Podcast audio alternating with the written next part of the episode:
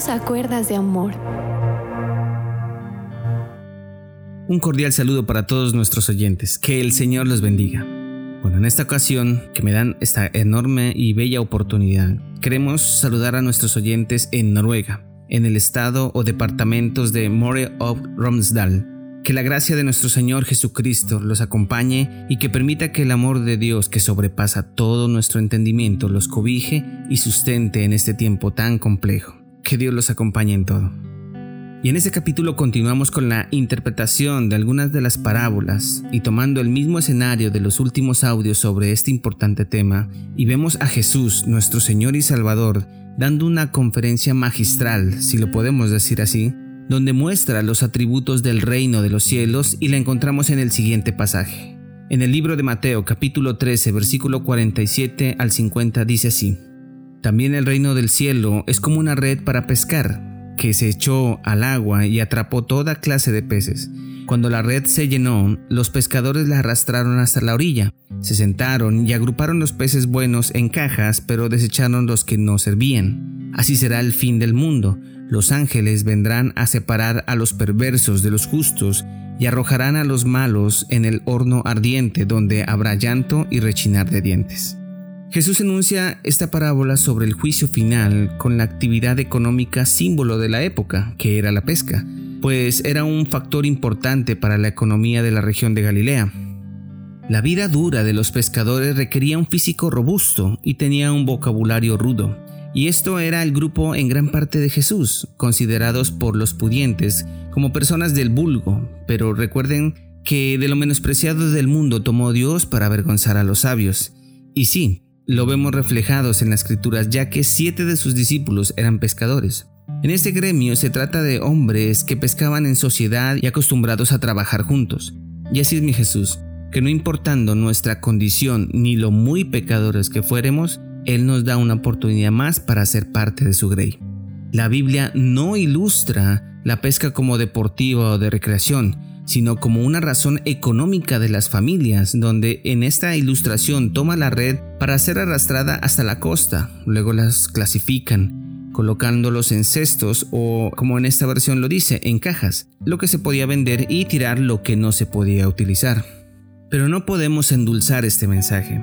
Pero Jesús afirma de forma contundente la clasificación de los que van para el cielo y los que van para el infierno. No podemos colocarle algo dulce en algo que Dios está indicando y generando el anuncio a la prevención. Y es que nadie le gusta que le hablen del infierno. Pero el hecho de que no se nombre de forma reiterativa no significa que no exista o que no esté ahí. Esto es una realidad. Esto es como si en nuestra casa hubiera un incendio en la sala de nuestra vivienda y nosotros estando en el comedor, en vez de ir a apagar el incendio, cerramos las cortinas o cerramos la puerta sin hacer absolutamente nada y pensar que por ese hecho ya el incendio se apagó, solo porque no lo vemos. Sencillamente imposible. No podemos omitir lo que la Biblia nos enuncia y este es el infierno. Lo que pasa es que el hablar del infierno no vende, no es promocional. La gente cierra este programa antes de finalizarlo porque el tema no gusta, como hablar de prosperidad o de reconocimiento pero esas mismas razones impulsan a este programa a hablar de algo tan importante, sabiendo que al final de los tiempos habrá un juicio y una separación de aquellos que creyeron y los que no. Dios no quiere que nos acerquemos a Él solo por conveniencia, solo por las virtudes del reino, solo por escapar del infierno, y no por amar a Dios por lo que Él es. Pero todo esto es importante que nos lo recalquen porque fácilmente podemos olvidarnos en los momentos que somos tentados a hacer lo malo. Que el enemigo, el diablo, siembra la cizaña en nuestras vidas para que hagamos lo que a Dios no le agrada. Debemos de tener temor a este lugar donde el gusano no muere ni el fuego se apaga. Debemos de entender que hacer lo bueno a veces nos toca morir a muchas propuestas que al parecer son importantes e interesantes, pero nos pueden llevar a distanciarnos de Dios y podemos ser excluidos de esta importante selección que lo ilustra en esta parábola con los ángeles del cielo. Según la ley de Moisés, los peces que tenían aletas o escamas eran animales limpios, los que no tenían, como los mariscos, eran peces inmundos. El pescador de esta parábola de la red descartó algunos peces porque eran demasiados pequeños, no comestibles o inmundos. Si nos damos cuenta, esta parábola es similar a la de la siembra del trigo y la cizaña, donde serán separados al final de los tiempos. Es la comparación del Señor sobre una red que al ser echada a la mar toma una cantidad importante de peces de diferentes características y esto nos puede llevar a la iglesia donde estamos asistiendo, donde llegan muchas personas de diferente índole, diferentes motivaciones, diferentes temperamentos, diferentes en todos los sentidos, cada uno con un universo complejo e independiente.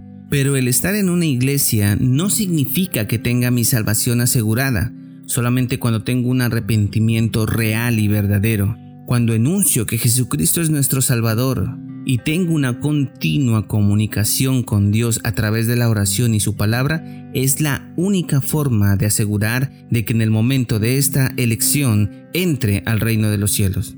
Pues el Señor mismo con esta parábola nos dice que no todos los peces son para comer, no todos los peces son elegibles para ser consumidos, porque los pescadores una vez lanzada la red, cuando tienen un peso determinado, levantan la red arrastrando todos los peces y luego ellos se sientan a escoger los peces comestibles y los que no sirven. Entonces ilustra a nuestro Señor el fin de los tiempos.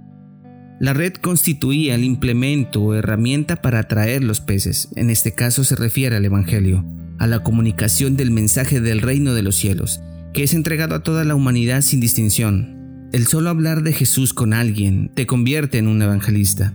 El compartir los cientos de mensajes diarios a través de las redes sociales te hace parte de la red.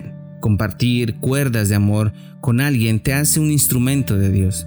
La proclamación del mensaje de Dios te llevará a grandes bendiciones porque puedes transformar la vida de las personas que lo necesitan, así como a mí que en mi caso particular hubo una persona enviada por el Espíritu Santo para que me insistiera en que debía de conocer de Jesús y de esta forma asistir a la iglesia. Y cuando fue el momento recordé a dónde ir y fue el cambio que necesitaba a mi vida y agradezco tanto a Dios por tomarme dentro de sus elegidos que no me alcanzaría la vida para agradecer lo que hizo por mí y mi preciosa familia. Te pregunto, cuando llegue el momento del fin, ¿en qué selección quisieras estar? ¿En los elegidos para el reino de Dios o en los desechados para el infierno? Resulta que existen estas dos selecciones, no hay más. No hay intermedios, no hay un purgatorio, ni algo que purifique mis pecados. Solo la sangre preciosa de Jesús nos puede limpiar y darnos paz al reino de los cielos. La parábola de la red es una advertencia para todos nosotros, que aunque nos vemos externamente comprometidos con Dios, Puede ser que realmente nos encontremos alejados de Dios y recuerda que puedes mentirle a los demás, pero jamás podrás mentirle al que todo lo sabe que es Dios. En el amor del Señor te digo, acércate a Dios. Los tiempos nos enuncian su venida y debemos de estar preparados. Espero haberte ayudado con este sencillo mensaje a que tu corazón se acerque a Dios. Y si lo hizo, doy por hecho de que Dios utilice al que quiere en el momento que Él quiere. Toda la gloria y la honra es para nuestro Señor Jesucristo. Que el Señor los bendiga.